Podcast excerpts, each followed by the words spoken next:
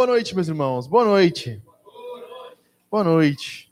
Coisa boa, nós cultuarmos juntos, estarmos alegres. Eu tô desde sexta sem dormir, falei antes, né? Vocês sabem que a Elisa, minha filha menor, passou mal. Nós estava lá em Porto Alegre na conferência, né? E aí ela foi pro, pro pronto-socorro, Conceição, e à noite passou mal, com febre. Os médicos achavam que era infecção urinária, depois fizeram um exame, não era. Aí depois suspeitaram de meningite. E ela saiu do hospital às seis da manhã, cinco para seis da manhã. Daí a gente foi para casa é, do pastor Jack, né, onde a gente estava hospedado depois da conferência. Nos organizamos ali um pouco, deitamos no sofá um pouco para dormir. Aí logo o Rafa estava chegando de manhã já lá para a gente voltar para cá, porque nós nós tínhamos que voltar. Tava muito bom, mas a gente tinha que voltar. Enfim, abra sua Bíblia, Tiago, capítulo 2, você já sabe, estamos pregando uma, uma série. Eu estou procurando aqui o, o baby do baby do Biruleibe Leibe, aqui, o coisinho passador. Alguém sabe onde foi parar isso aí? Eu posso liberar o Johnny do PC também, se ele quer sentar mais para frente aí. Tá, tá. Tá decidido. Tiago, capítulo 2, o título do sermão hoje é, é. Surpresa. Como saber se a minha fé é verdadeira? Como saber se a minha fé é verdadeira? Vocês lembram que, desde que nós começamos essa série em Tiago, livro de Tiago, capítulo 2, nós falamos que essa série seria a série do como. Nós vamos tentar mostrar que a fé ela é prática em inúmeras maneiras para a nossa vida. Primeiro, primeiro sermão, nós falamos como a fé nos ajuda a superar o dia mau, os dias maus. O nosso segundo sermão, nós falamos sobre como a fé nos livra da auto-enganação e do engano de Satanás. Pastor, eu não lembro. Tá lá no Spotify, tá no YouTube. Dá para ouvir. Semana passada nós falamos de como a fé nos ajuda a nos relacionar com as pessoas. E foi um sermão longo e muito bom, segundo alguns. Né? Então, semana passada nós cantamos mais músicas e o pessoal falou: não, vamos cantar menos música, e a gente pode ouvir o mesmo tempo de sermão sem nos preocupar, né? Porque a gente saiu daqui era quase 15 para as 8, né? Então a gente prolongou o culto. Então eu quero é, vamos cantar menos músicas, como a gente fazia antes, para a gente conseguir adaptar é, a nossa liturgia aqui. O foco principal do nosso culto, meus irmãos, é a pregação da palavra. Esse é o ponto. Esse é o ponto. Nós vamos abrir a Bíblia, vamos pregar a Bíblia, vamos explicar a Bíblia, aplicar a Bíblia, assim que nós fazemos, temos feito há bastante tempo. Está aqui 2,15, mas é o versículo 14, tá bom? Então, abra sua Bíblia no livro de Tiago, versículo 14. Como nós falamos semana passada a respeito do. Talvez as Bíblias de vocês tenham esse título, não sei se tem, a minha tem. No capítulo 2 começa assim: Não deve haver parcialidade. Todos, alguns têm assim? Tem esse título? Tem no capítulo 2? A tua tem, Everton, acho ou não? Ah, é que tu tem a melhor versão, né, cara? Não tem como fugir. A tua descrição isso também não. É a NA. Boa, tem o título ali. Depois aparece mais pra frente no versículo 14, tem o um título também, né? O que, que tá escrito no teu aí? A fé sem obras é morta. Alguém tem diferente? É isso. A fé sem obras é morta. Então, hoje nós vamos olhar como saber se a minha fé é verdadeira. Nós vivemos num mundo é, de sincretismo religioso. Eu já falei algumas vezes aqui na igreja. Se você não sabe, na Índia existem 3 milhões de deuses. Então, existe muita fé. Como já falamos, falamos lá no início do sermão, dessa série, nós entendemos algumas vezes que fé tem uma relação com um pensamento positivo. Eu creio que algo vai dar certo, eu creio que, o, que as coisas vão acontecer, sabe? Eu creio que o, que o Palmeiras vai ser campeão, não o Grêmio. Então, nós temos uma, uma fé, um pensamento, às vezes, é, positivo, e nos nossos dias é muito comum isso, né? Você pensa positivo que o universo te devolve. Ah, já ouviu isso aí, né? Não fui eu que, não fui o único que ouvi isso aí, né? A lei da atração, né? Você pensa positivo que o universo. É só você pensar todo dia que você vai receber um Pix de 20 mil que vai acontecer. Então, pensa positivo. É o cara que está preso na cadeia, ele pensa todo dia que ele está tá saindo dali. Um dia vai acontecer. Então, nós vivemos esse mundo assim, de, de, de um sincretismo, de, de muita, muita fé, mas a gente não sabe. A gente brincou aqui no, no estudo de terça-feira, né? a música do Paralama Sucesso, né? A arte de viver da fé, mas não sabe fé no que ou em que. Então, como nós sabemos se a fé que nós temos é verdadeira ou se ela é falsa, se ela é só um sentimento, um, uma ideia que nós temos ou se ela de fato impacta a nossa vida no dia a dia. Primeiro estudo para abertura do sermão, já para causar polêmica, só existe uma fé verdadeira, fé no nosso Senhor Jesus Cristo. Ele é o único Deus, o único, vivo, verdadeiro, que foi crucificado, desceu ao inferno, subiu ao terceiro dia, está sentado à direita de Deus e aguarda o dia da vinda para julgar o mundo. O resto são tudo falsos deuses. Maomé é um demônio, Exu é um demônio, Umbanda, religião demoníaca, Espiritismo, Allan Kardec, Kardec é demônio. Tudo isso é falsa religião. Nós vamos partir do princípio da verdadeira fé quando nós vamos falar com cristãos e para cristãos. Porque a gente não vai falar de verdadeira fé para quem não é cristão, porque eles não têm uma verdadeira fé. Não importa o tipo de fé que eles tenham, eles estão errados e estão crendo em doutrinas demoníacas. Mas, falando em cristãos, como saber se aquilo que eu digo crer, se eu sou um crente de verdade. Warren Wiersbe escreve assim, e para minha agonia hoje eu estou de novo sem meu esboço impresso, então eu estou olhando no celular. A fé não é um sentimento vago, antes é a certeza de que a palavra de Deus é verdadeira e a convicção que seremos abençoados ao agir de acordo com ela. Então, o Wiersbe dá duas definições. Primeiro, a certeza que o que Deus revela na palavra é verdadeira, e a segunda, uma convicção de que nós seremos abençoados se agirmos conforme ela ordena.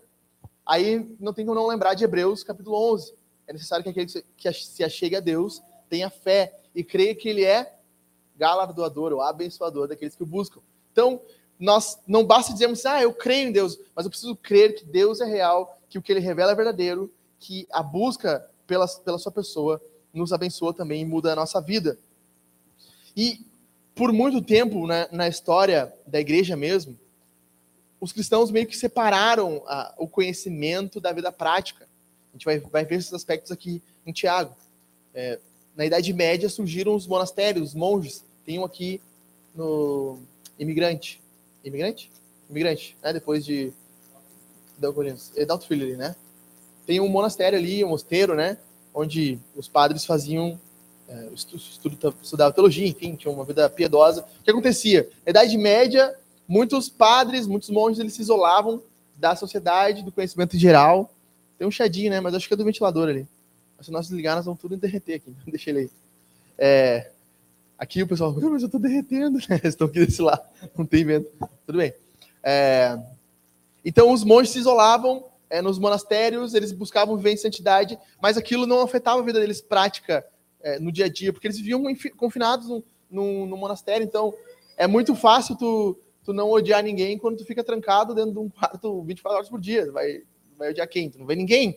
Tu vai te odiar a ti mesmo. Então, é, na história da igreja surgiu um segundo movimento no século XVII chamado puritanos. Os puritanos eram é, principalmente ingleses, mas depois se espalhou por mais culturas, que eles criam que teologia e vida prática deveriam andar do lado a lado. Então, é muito, era muito comum no sermão de um puritano, por exemplo, ele pregar duas, três horas. E ele separar ah, uma hora e meia, mais ou menos, a duas horas de aplicação. Então, ele fazia 25 pontos de aplicação. Ele pregava um sermão, e eu aqui faço três, geralmente, né? Eles faziam 25 pontos. Então, ele começava lá para o leiteiro. Vós, leiteiros, aqui, quando vocês forem fazer tal coisa, né? Veja o que a palavra está dizendo nesse texto, vocês acham dessa forma, você que é mãe, faça assim, assim.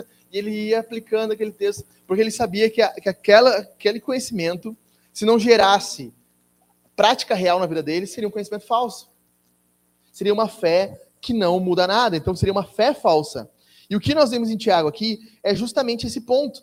Tiago está lidando com pessoas que se dizem crer, que dizem conhecer a Deus, mas que a fé deles não desemboca numa vida real, numa transformação real. Então, na teologia a gente chama de ortodoxia, orto, correta, doxa, adoração.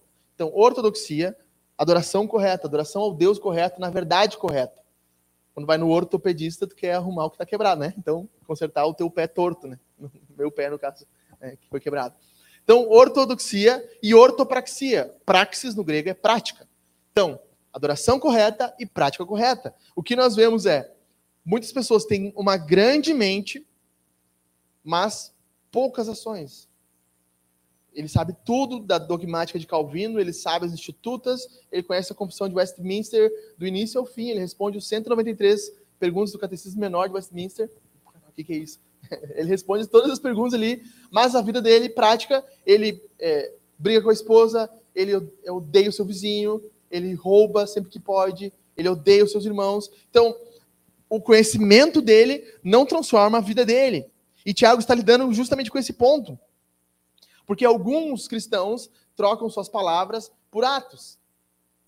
E alguns, alguns trocam seus atos por palavras. E na real, nós não deveríamos trocar essas coisas, deveriam estar juntas. O que nós falamos e o que nós fazemos devem andar junto na nossa convicção. O que nós dizemos crer e o que nós fazemos deve é, decorrer para o mesmo local. Então, perceba, vamos ler o texto junto e eu quero mostrar para vocês como Tiago desenvolve isso na mente dele. Tiago vai mostrar três tipos de fé aqui. Primeiro, uma fé morta, vocês já viram um spoiler ali. Segundo, uma fé demoníaca. E terceiro, uma fé prática. Então, Tiago, capítulo 2, versículo 14. Meus irmãos, qual é o proveito se alguém disser que tem fé, mas não tiver obras? Esse primeiro versículo, sempre depois do, dos, dos subtítulos do capítulo, é real, geralmente o foco do que ele vai falar. Então, por exemplo, ele está começando a falar aqui de fé e obra. Meus irmãos, qual é o proveito se alguém disser que tem fé, mas não tiver obras? Será que essa fé pode salvá-lo?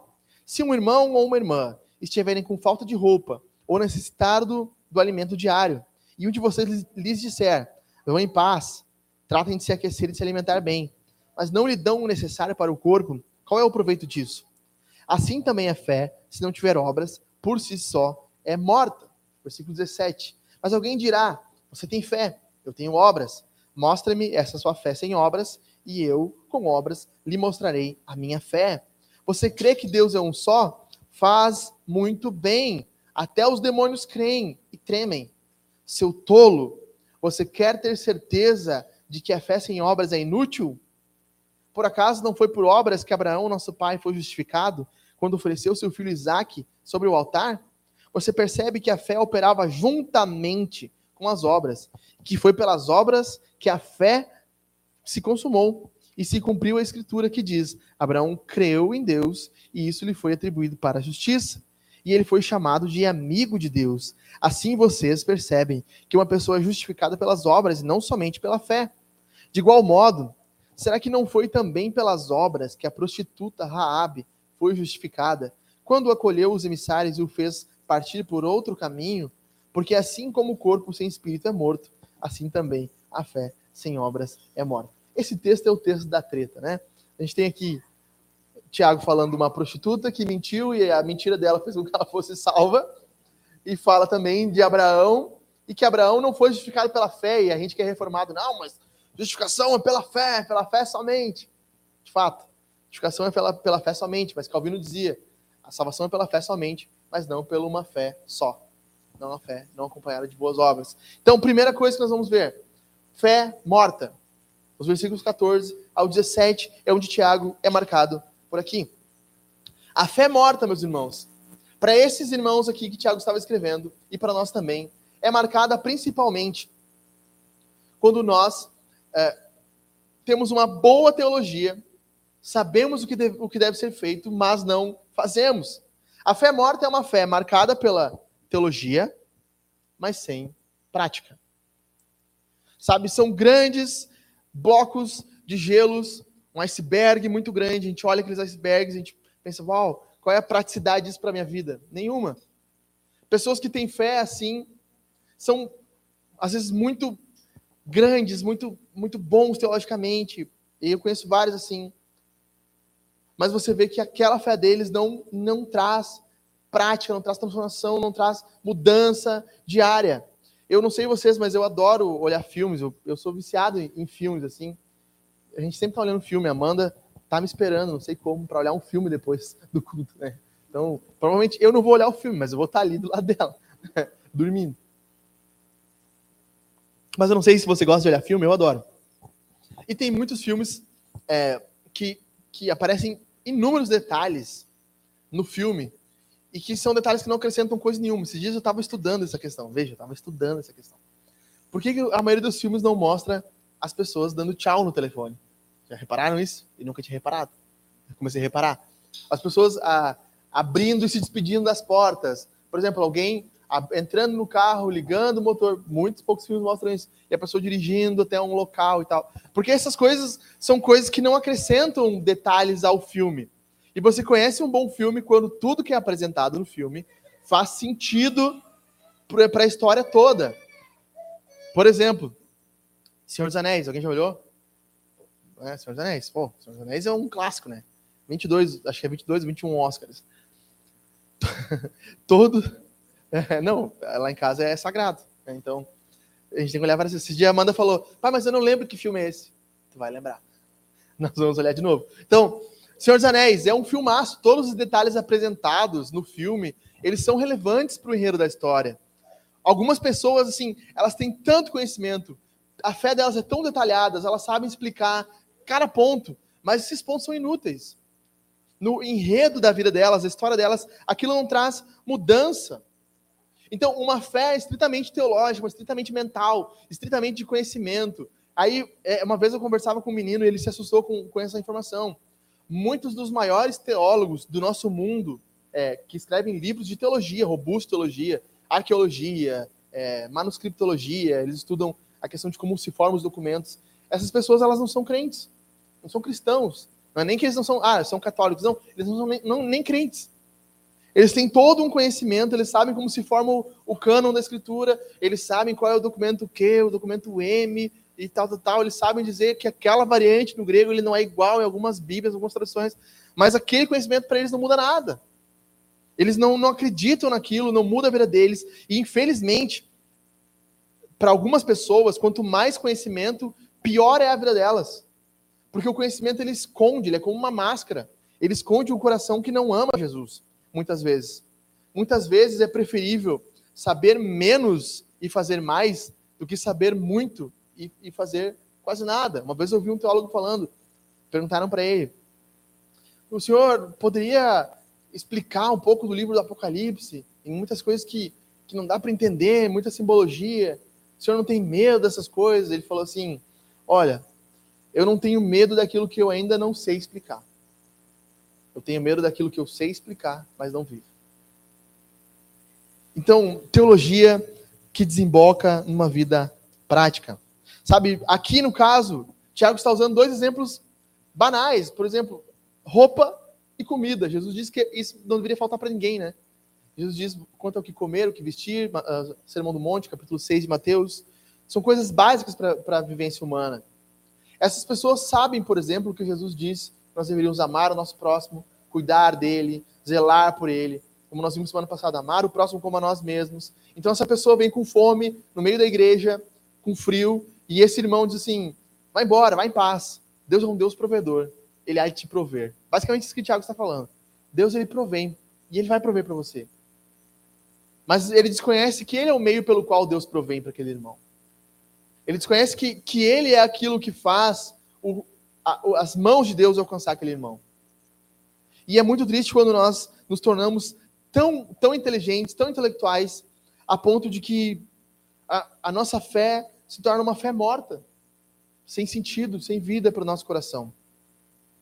Veja que Tiago diz no versículo 14, ele vai dizer assim: uh, a fé é uma fé semelhante Versículo 14, acompanhe comigo aqui. Ó. Acho que não, versículo. Um de vocês é, vamos eu anotei esse 14 aqui, mas não é. Eu acho que no 19. Deixa eu ver aqui.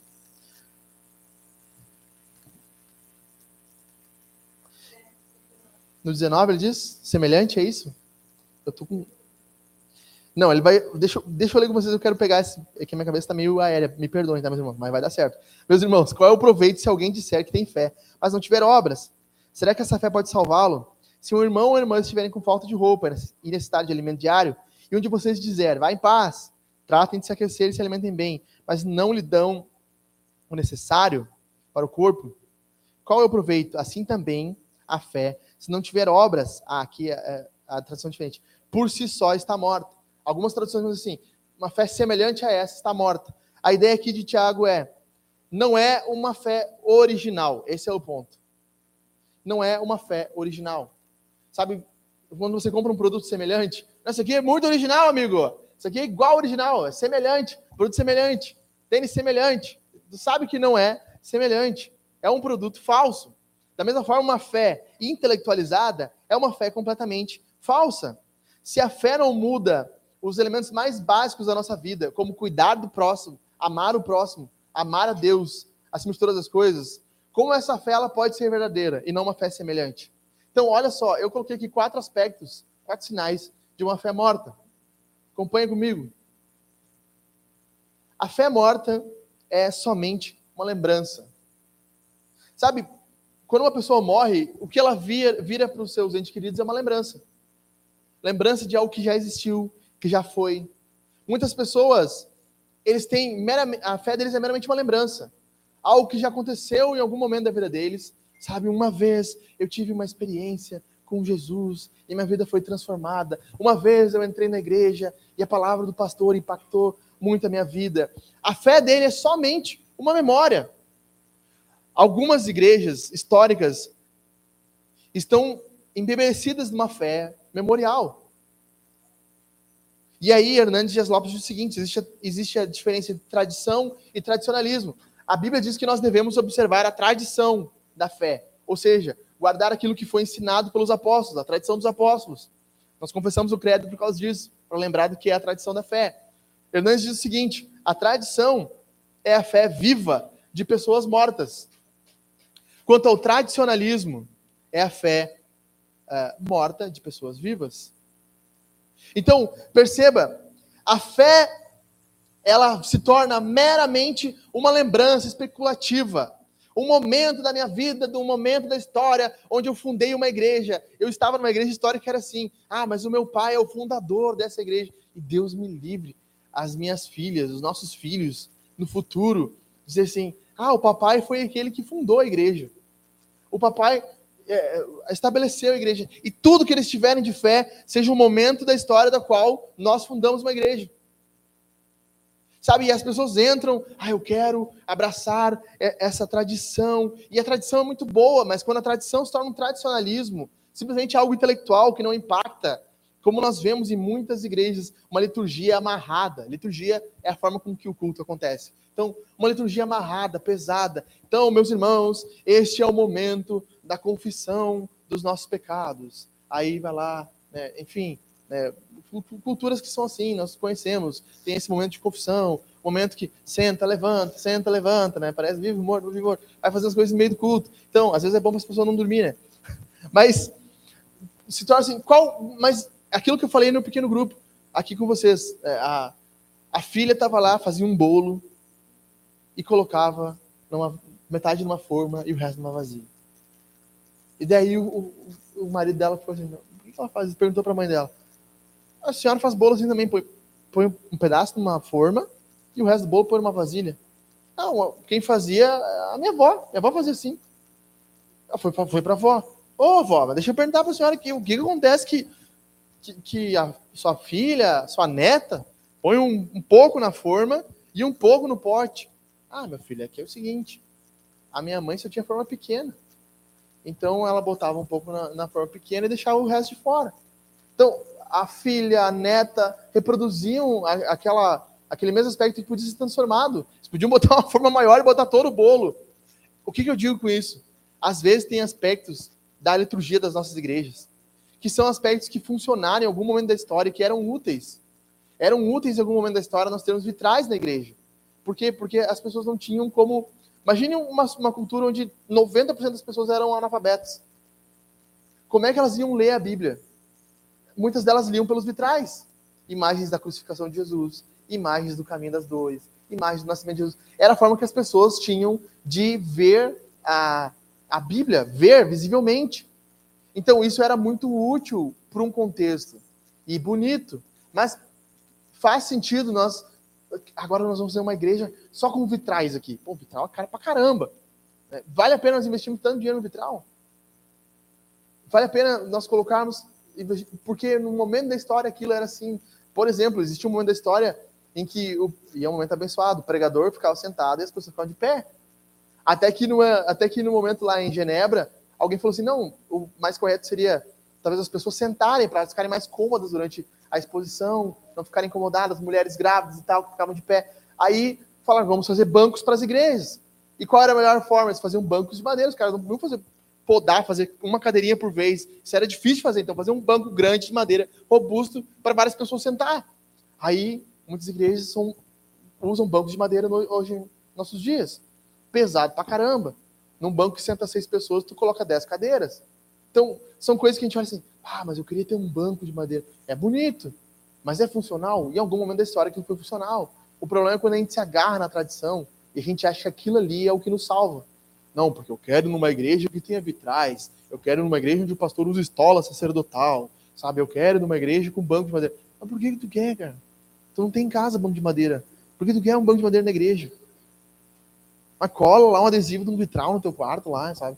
Ah, mas que, que paixão por vitral. Então, eu falo assim brincando, mas é porque, nós, porque essa fé morta, ela se, se apega a esses aspectos de lembrança e que não tem, não tem uh, aplicação no dia a dia, sabe? Tudo que eles têm é, um, é uma história, é um momento. Ah, mas eu sou da, da denominação do Charles Spurgeon.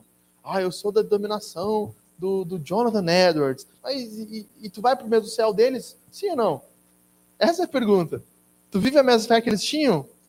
Então, nós precisamos, é, não só em algum momento da história, aqueles, aqueles aspectos terem nos impactado, mas tem que impactar no nosso dia a dia. A pregação, o evangelho, a transformação tem que ser diária na nossa vida, porque senão, se nós temos uma fé que é meramente uma lembrança, ah, pastor, mas eu, eu é, tenho bastante tempo que eu não ouço a voz de Deus, não, não sinto Deus. É perigoso. Talvez você já tenha uma fé morta e você nem sabe. Segunda coisa, a fé é um sinal de alguém que já foi vivo. É um sinal de morte, no caso, né? Eu botei aqui para não ficar tão comprido. Por quê? Vamos lá, biologia. Só, é, só morre quem já foi vivo. Então, se uma fé é morta, é porque em algum momento da história ela esteve viva. Em algum momento, essas pessoas já tiveram algum aspecto de, de vivicidade, de, de seiva de Jesus na vida delas. E talvez nós mesmos, nessa, nessa noite aqui, examinando nosso coração, pensamos assim: puxa vida, é real. Em algum momento da minha vida eu já, eu já tive um coração que amava mais Jesus.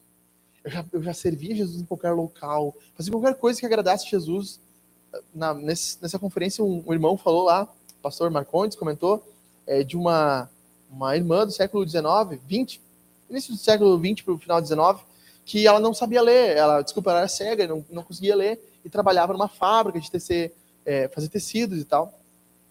E ela não tinha dinheiro para comprar uma Bíblia, então ela, ela pediu para a sociedade bíblica que, que ofertasse uma Bíblia em braille para ela, porque era muito caro, né? E ela, quando pegou aquela Bíblia, ela foi foi ler a Bíblia ali e ela viu que, por tanto tecer o pano ali, o, o tato dela tinha sido muito prejudicado. E ela não conseguia, não conseguia ler o braille daquelas páginas. E aí, quando ela foi devolver a Bíblia, porque para ela não tinha utilidade, a pessoa de repente vai ter para outra pessoa. Ela foi devolver a Bíblia, ela beijou a Bíblia. E quando ela beijou a Bíblia, ela viu que os lábios dela conseguiam sentir a linguagem braille. E ela falou: Cara, eu posso ler a Bíblia com os meus lábios. E ela leu a Bíblia através da boca, ia beijando a Escritura, ia lendo, literalmente, com os lábios dela.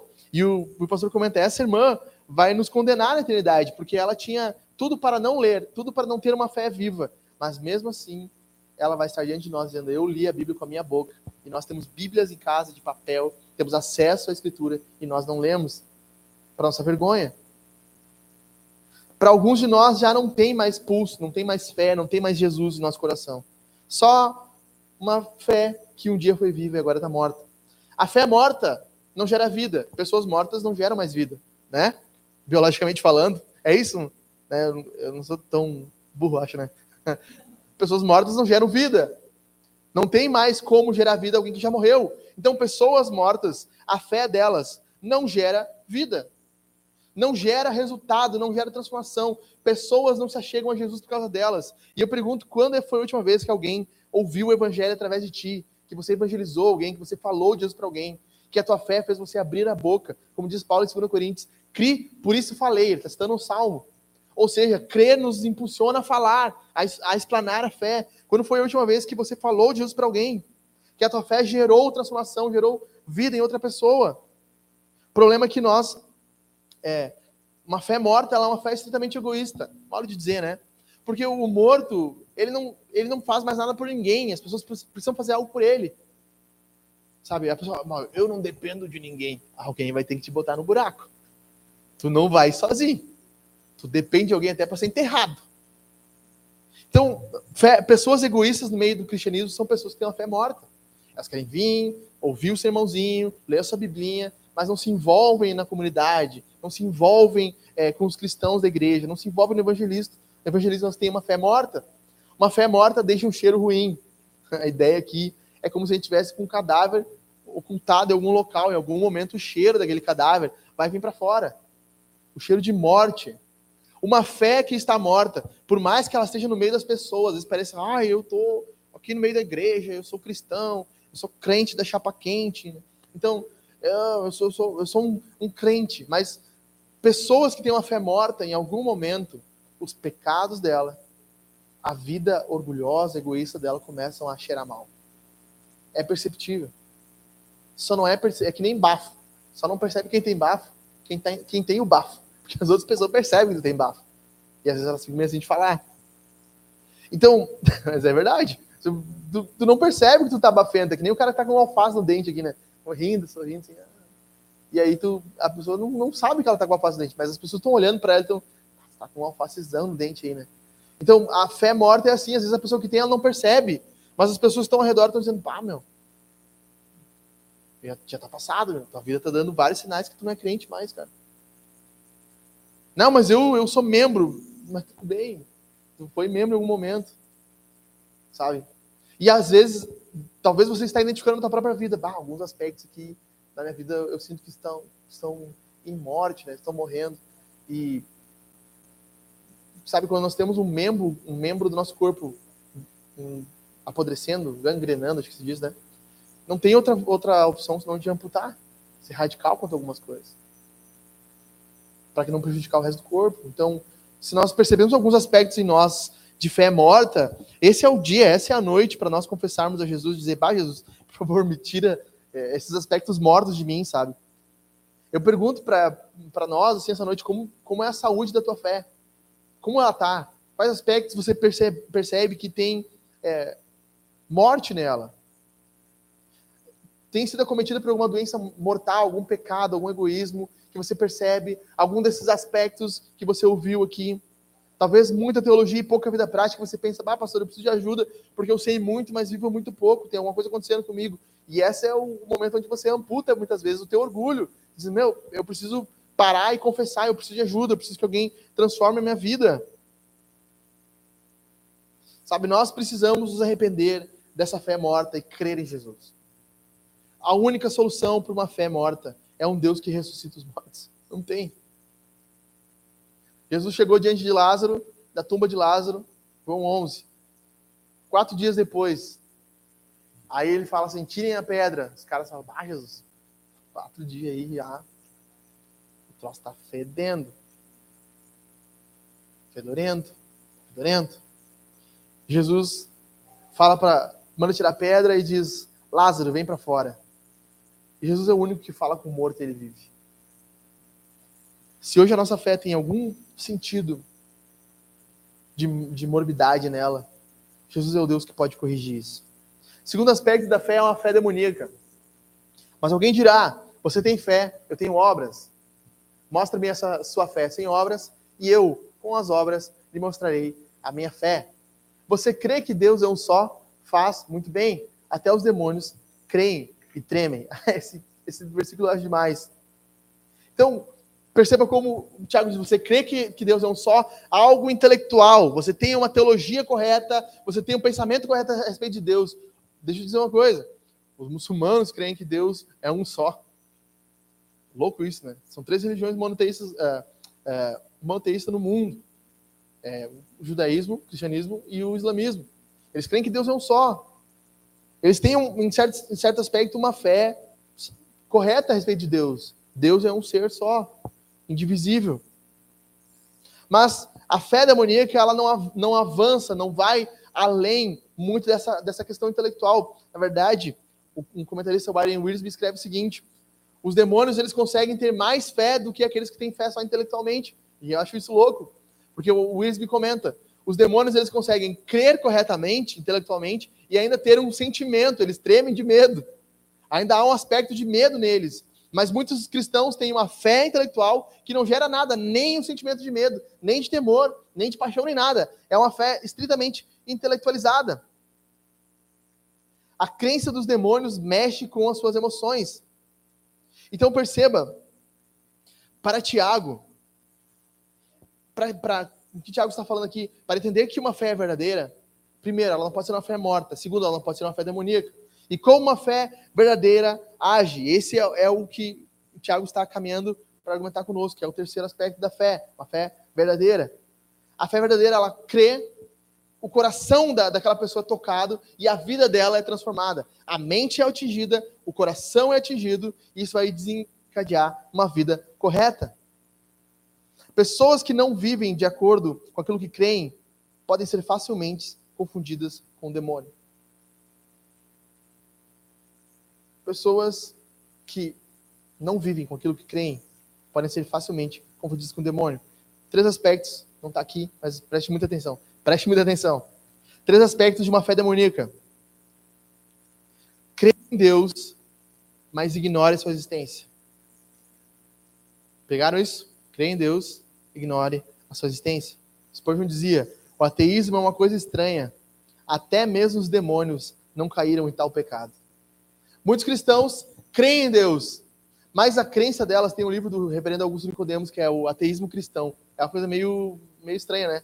Assim, um paradoxo, o ateísmo cristão. Na teoria não deveria ser, né? O cara é ateu, ele não pode ser cristão, que ateu não crê em Deus. Mas o ateísmo cristão é um crente que crê que Deus existe, mas a vida dele é como se Deus não existisse. Eu coloquei no Twitter lá, os caras ficaram bravos comigo. Eu não sei porquê. Sempre acontece isso comigo. Botei, eu botei no Twitter lá.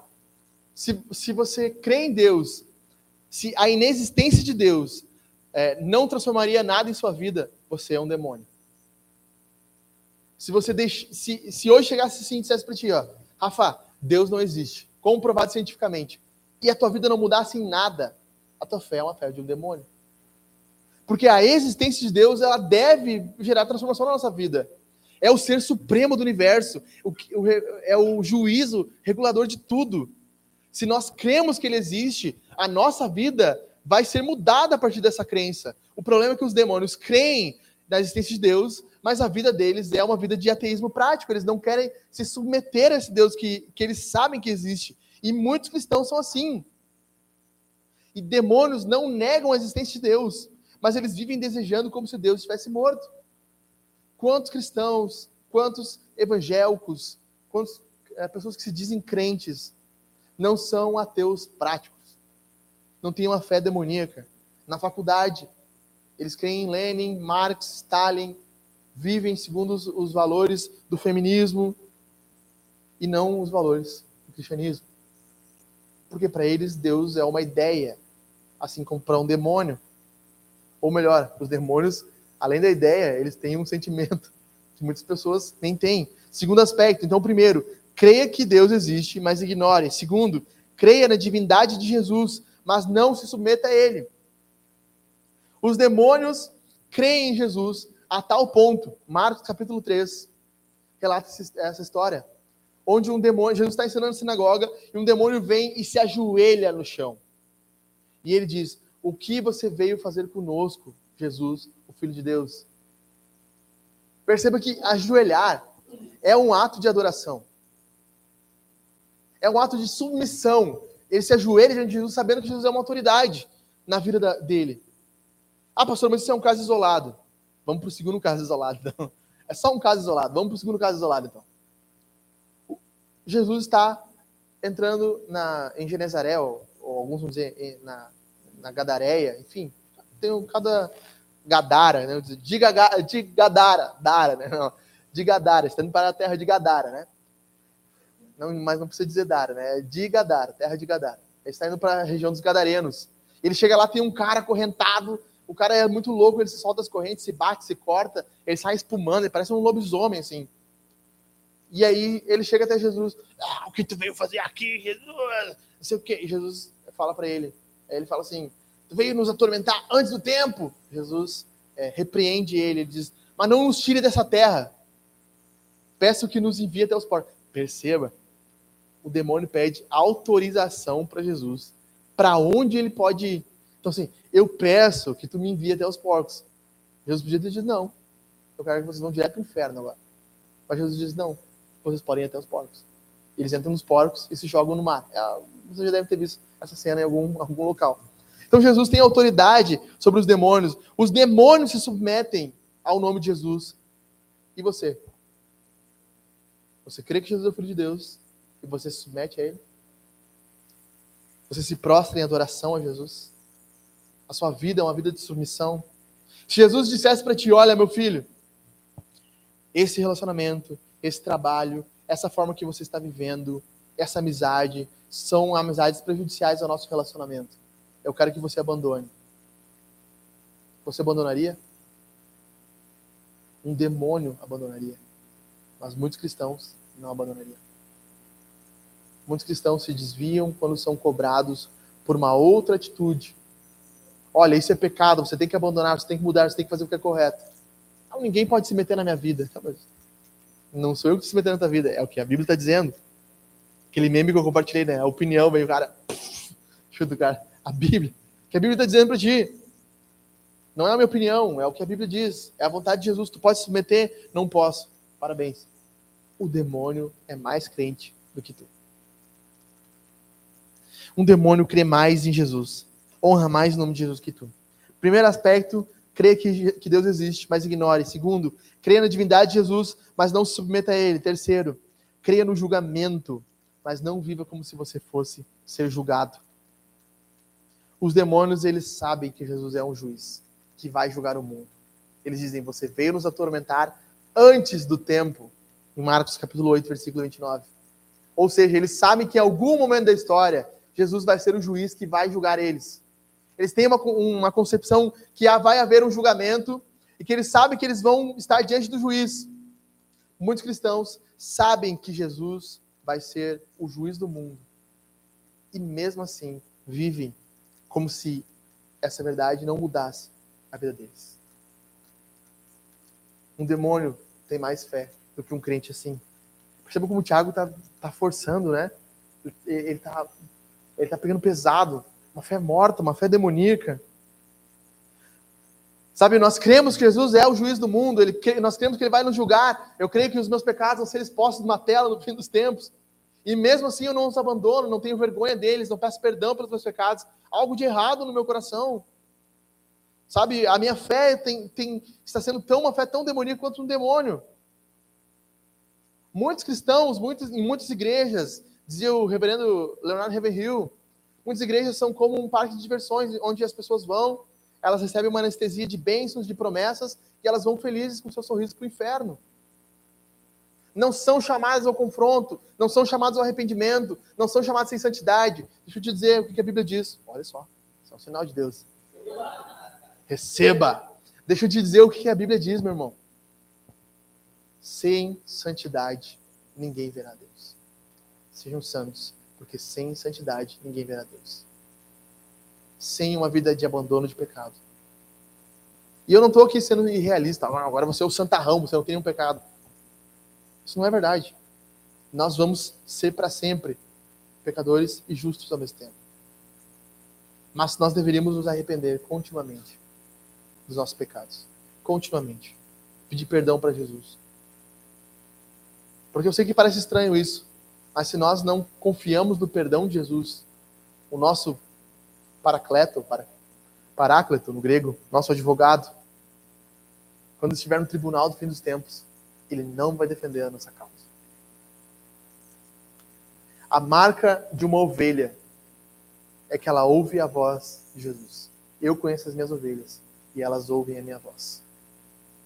Se você se diz cristão, mas você não submete à voz de Jesus, aos mandamentos do justo juiz, você pode ter uma fé demoníaca. uma fé que não gera transformação, não gera adoração. Sabe, talvez eu acho que não é o nosso caso, porque não, é, não somos o tipo de igreja. Às vezes algumas pessoas nos ouvem na internet e são de igreja que as pessoas giro, pulo e cantam. Eu amo vocês, meus irmãos, que nos ouvem. É... Mas tudo isso não, não gera uma transformação. E às vezes a pessoa pergunta para mim no Instagram, pastor, o que tu acha dessa, dessas igrejas que as pessoas caem? Eu falo assim, olha, a queda, sei lá, pode ser uma experiência, mas o modo que ela se levanta diz muito mais do que o modo como ela cai. Se ela cai no espírito e, nasce, e se levanta transformada, disposta a obedecer Jesus, amar Jesus, é uma experiência muito boa. Mas se ela cai no chão, indo para casa, ela sai brigando no trânsito, batendo na esposa, se bebendando, se enlouquecendo, assistindo pornografia, traindo sua, sua esposa, a esposa traindo seu marido. Não adianta você É uma fé que gera transformação, e esse é o terceiro ponto de Tiago. Então, como nós identificamos uma fé verdadeira? Tiago vai dizer no versículo 20, seu tolo, você quer ter certeza que a fé sem obras é inútil?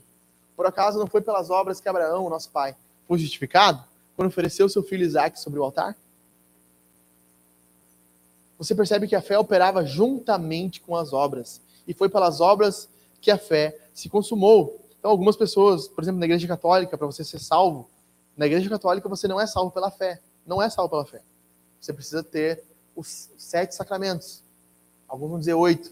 Você tem que fazer a crisma, a, o, o sacramento é um batismo, o casamento é um batismo, para você receber graça, sacramento, a ceia. Por isso que se você não vai, você é um católico, você não vai na igreja, você não é salvo para o católico.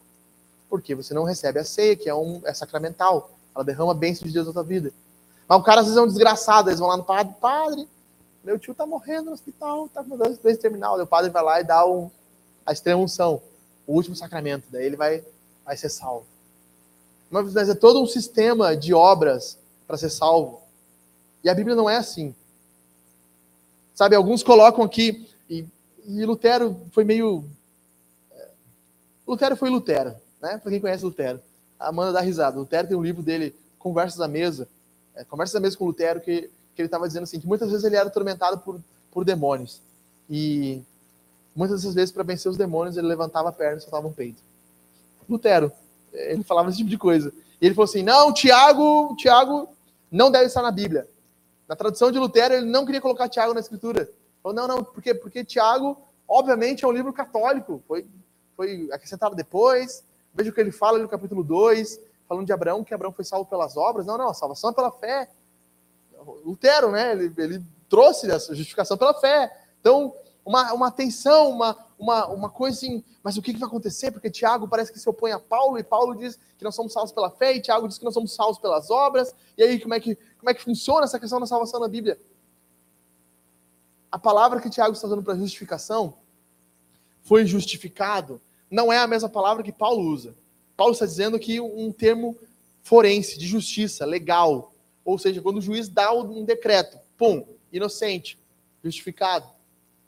Tiago está usando a, a palavra justificada é, é, o seguinte: a forma com que, ele, com que ele vive justifica o tipo de fé que ele tem.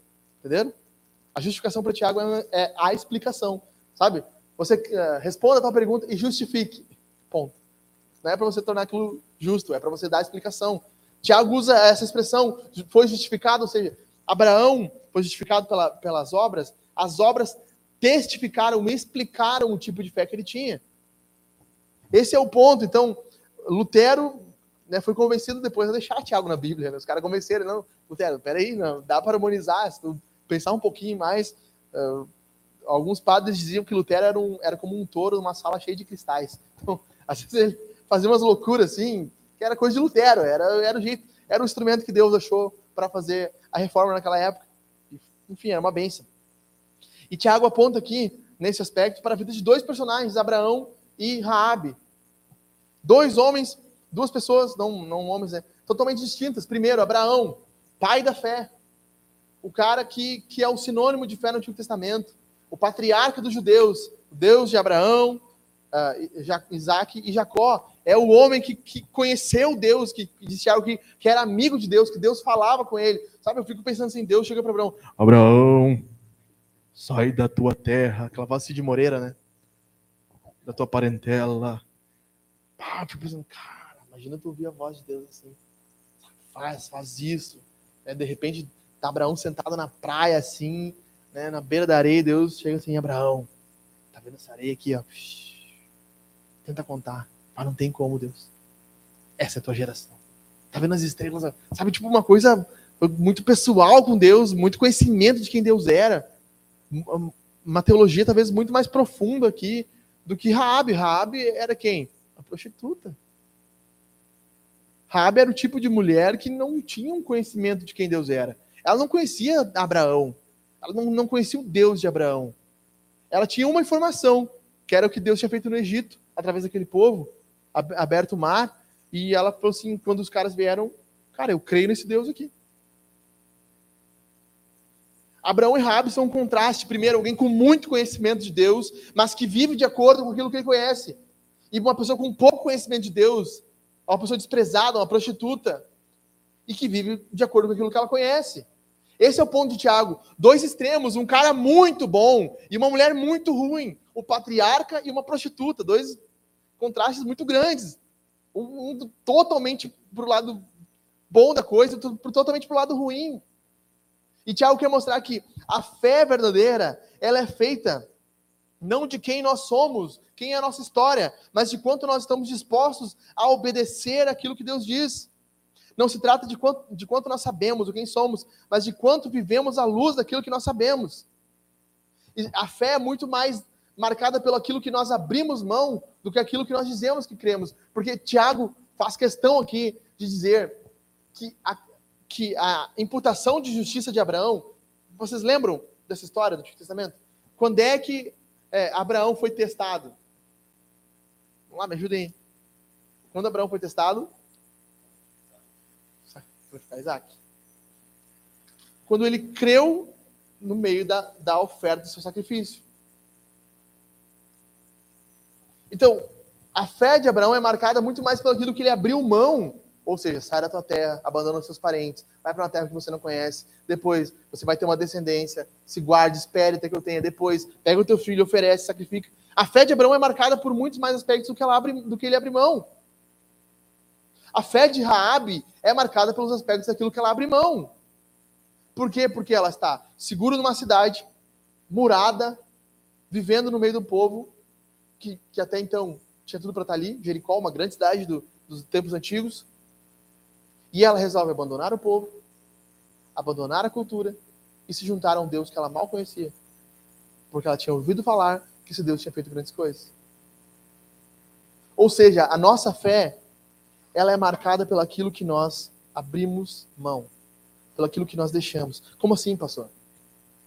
Sabe, nós rimos dos nossos irmãozinhos pentecostais. Ah, eles são tão burrinhos. Eles não, eles ouvem música, eles não ouvem música do mundo. Eles não fazem tatuagem. Não é coisa do diabo. É, olhar futebol não, isso é coisa do diabo. Não podemos. Quantas coisas eles não estão abrindo mão por amor a Jesus? Coisas que nem são pecados. Não é pecado, mas eles abrem mão. Ah, se for pecado, eu nem não, não sei se é pecado, se não é. O pastor diz que é pecado e eu vou, vou abandonar. Ou vou deixar de fumar, deixar de beber, deixar de de futebol. Mas nós sabemos que essas coisas não são ruins. Muitas coisas não são ruins e não são pecado. E nós sabemos que muitas coisas são pecado. E nós sabemos que são pecados. Nós temos conhecimento, mas nós não abandonamos. E nós fazemos questão de rir lá do irmãozinho de paletó, levando a Bíblia, não sei o quê, na sua, na sua, na sua no bom sentido, na sua ignorância, né? Não é que ele é ignorante, mas na sua ingenuidade de fé, e nós sabemos tanto, tanto, tanto, tanto, e não temos a marca de uma verdadeira fé, uma verdadeira fé marcada pelo aquilo que ela abre mão. Pastor, eu não consigo viver sem a pornografia. Meu irmão, crê em Jesus. Se arrependa do teu, teu pecado e abandone isso. Pastor, eu traí minha esposa, o que, que eu faço? Não, você vai até sua esposa, você confessa o pecado. Não, pastor, mas aí vai acabar meu casamento. Não, você acabou o casamento quando você traiu. Agora você colhe a consequência daquilo que você fez. Mas, mas aí você ora a Deus, clama por misericórdia, se ajoelha diante da sua esposa, se joga no chão, te humilha, pede perdão para ela. Abre mão do teu orgulho, abandona ele em troca da tua fé. Os reformados diziam que fé é conteúdo, concordância e confiança. Ou seja, eu conheço algo, eu concordo com algo e confio naquilo. Jonathan Edwards, eu acho que fala melhor, eu gosto mais do que como Jonathan Edwards, Edwards fala, que ele diz que a fé é um abraço. Simples. Como assim, pessoal? A fé é um abraço. E ele usa o exemplo de, um, de uma boia jogada ao mar. Quando o homem joga uma boia ao mar, está se afogando, ele diz, naquele momento ele sabe que a boia pode salvar, ele sabe para que serve uma boia, ele abraça a boia. Nessa noite, nós precisamos ter uma fé verdadeira. O que é uma fé verdadeira?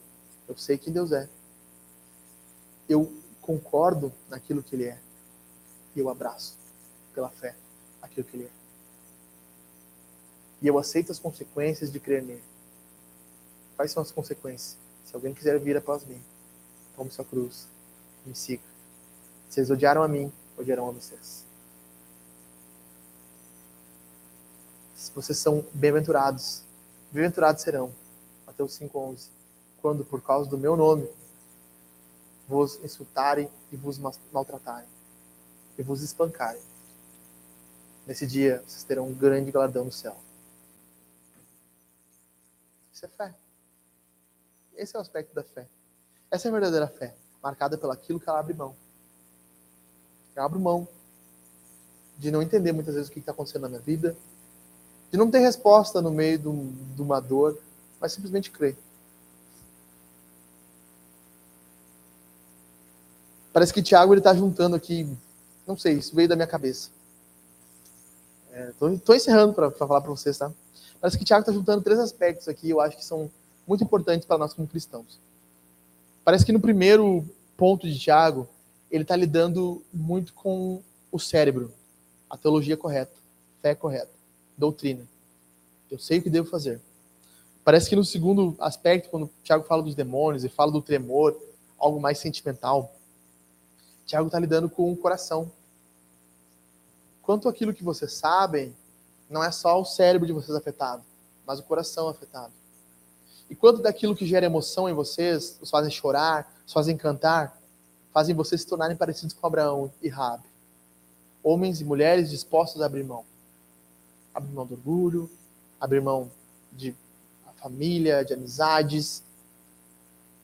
Então, o que pessoas com verdadeira fé fazem? Elas obedecem à voz de Deus. Lembram, Abraão? Ele obedeceu à voz de Deus. Deus disse: faça isso. Ele foi e fez. Pessoas que, que têm uma verdadeira fé, eles cumprem a missão de Deus. Assim como Raabe, se você for ler a genealogia de Jesus, por incrível que pareça, em Mateus capítulo, capítulo 1, quem aparece lá? Raabe. Raabe está na família de Jesus, uma prostituta. Não só ela, como também Ruth, né, uma moabita, que não era comum, né?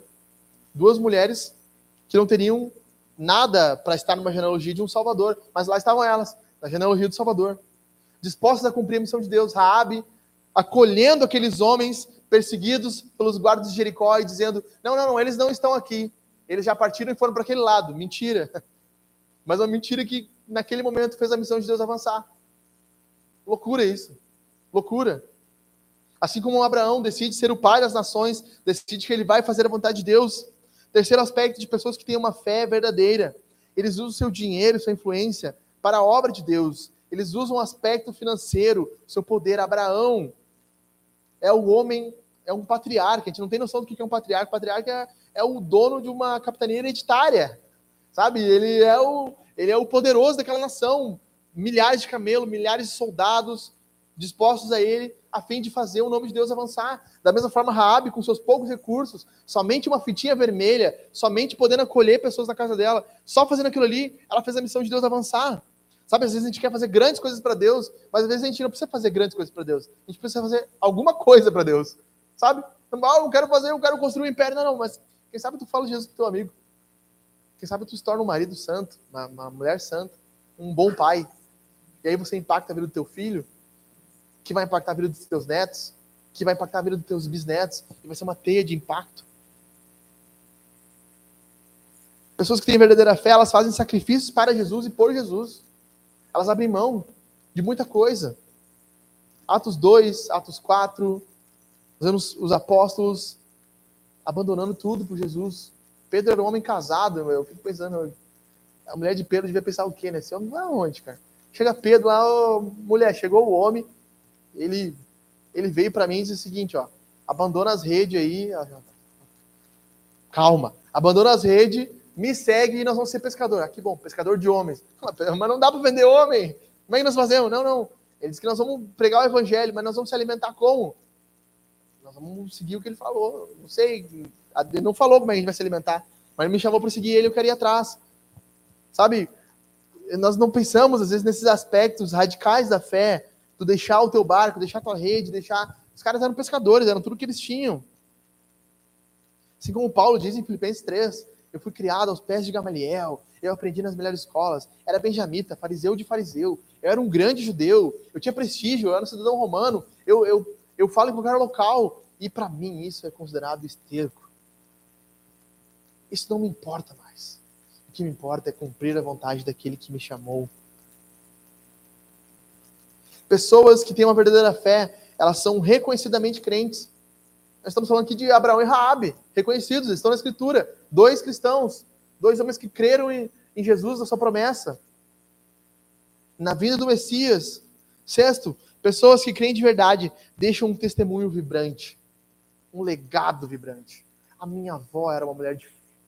A minha avó sempre ela orava, ela dizia: Meu filho, o que está precisando? Deixa eu orar por você.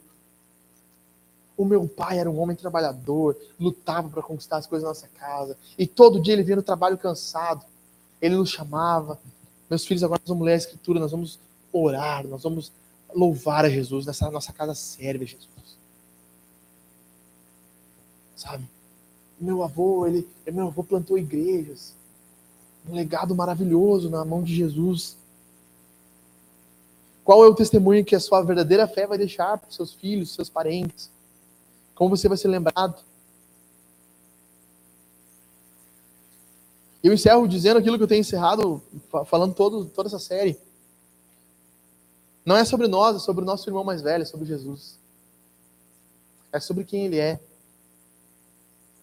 Porque Jesus é um, é um Deus capaz de ressuscitar pessoas mortas, pessoas com fé mortas. Jesus é capaz de fazer o nosso coração e eu me incluo com você nisso, não se ofenda. Nosso coração era um coração demoníaco. Nosso coração era um coração que odiava a Deus. Romanos 8, a, a, a pendor da carne, ou seja, viver conforme nós queremos, pelos nossos desejos, é inimizade contra Deus. Nós éramos assim, nós não tínhamos nada para que o nosso irmão mais velho fosse lá, estendesse a mão e nos chamasse. Nós lutamos para abrir mãos de coisas que são tão, tão pequenas, né, Everton? Tão, às vezes tão, tão banais. E nós não pensamos em quanto este homem abriu mão, o nosso irmão mais velho.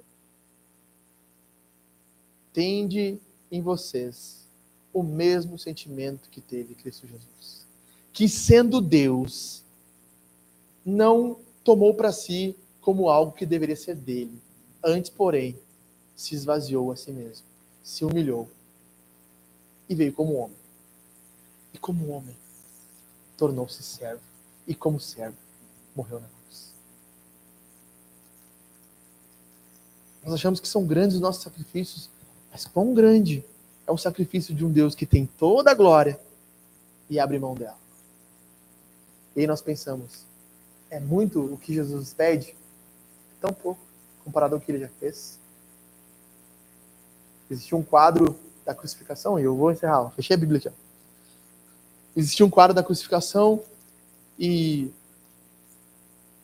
um certo é, homem olhou aquele quadro exposto no museu e quando ele viu o quadro da crucificação, ele disse que foi como se os olhos dele tivessem visto Jesus olhando para ele.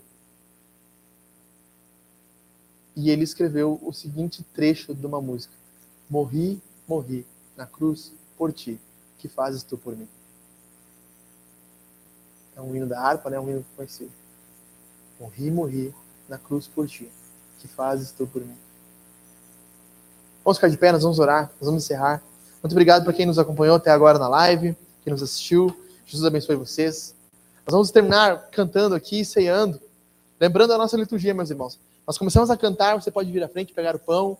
O cálice dourado é vinho, o cálice cristal suco de uva. Venha, molhe seu pão. Venha à frente. Se você é, veio preparado com suas ofertas, você pode ofertar lá atrás, nossa gasofilácia, nossa caixinha de oferta. E agora, nesse momento, nós vamos cantar, nós vamos, sabe, nós estamos um número reduzido hoje. A, a esposa do Jô, ruizinha, minha esposa ruizinha, as crianças ruizinha.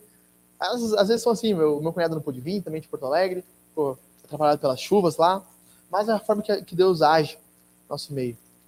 Mas nós podemos, ainda assim, levantar a nossa voz.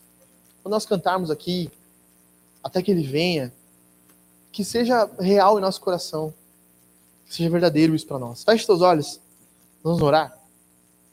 Senhor, muito obrigado. Muito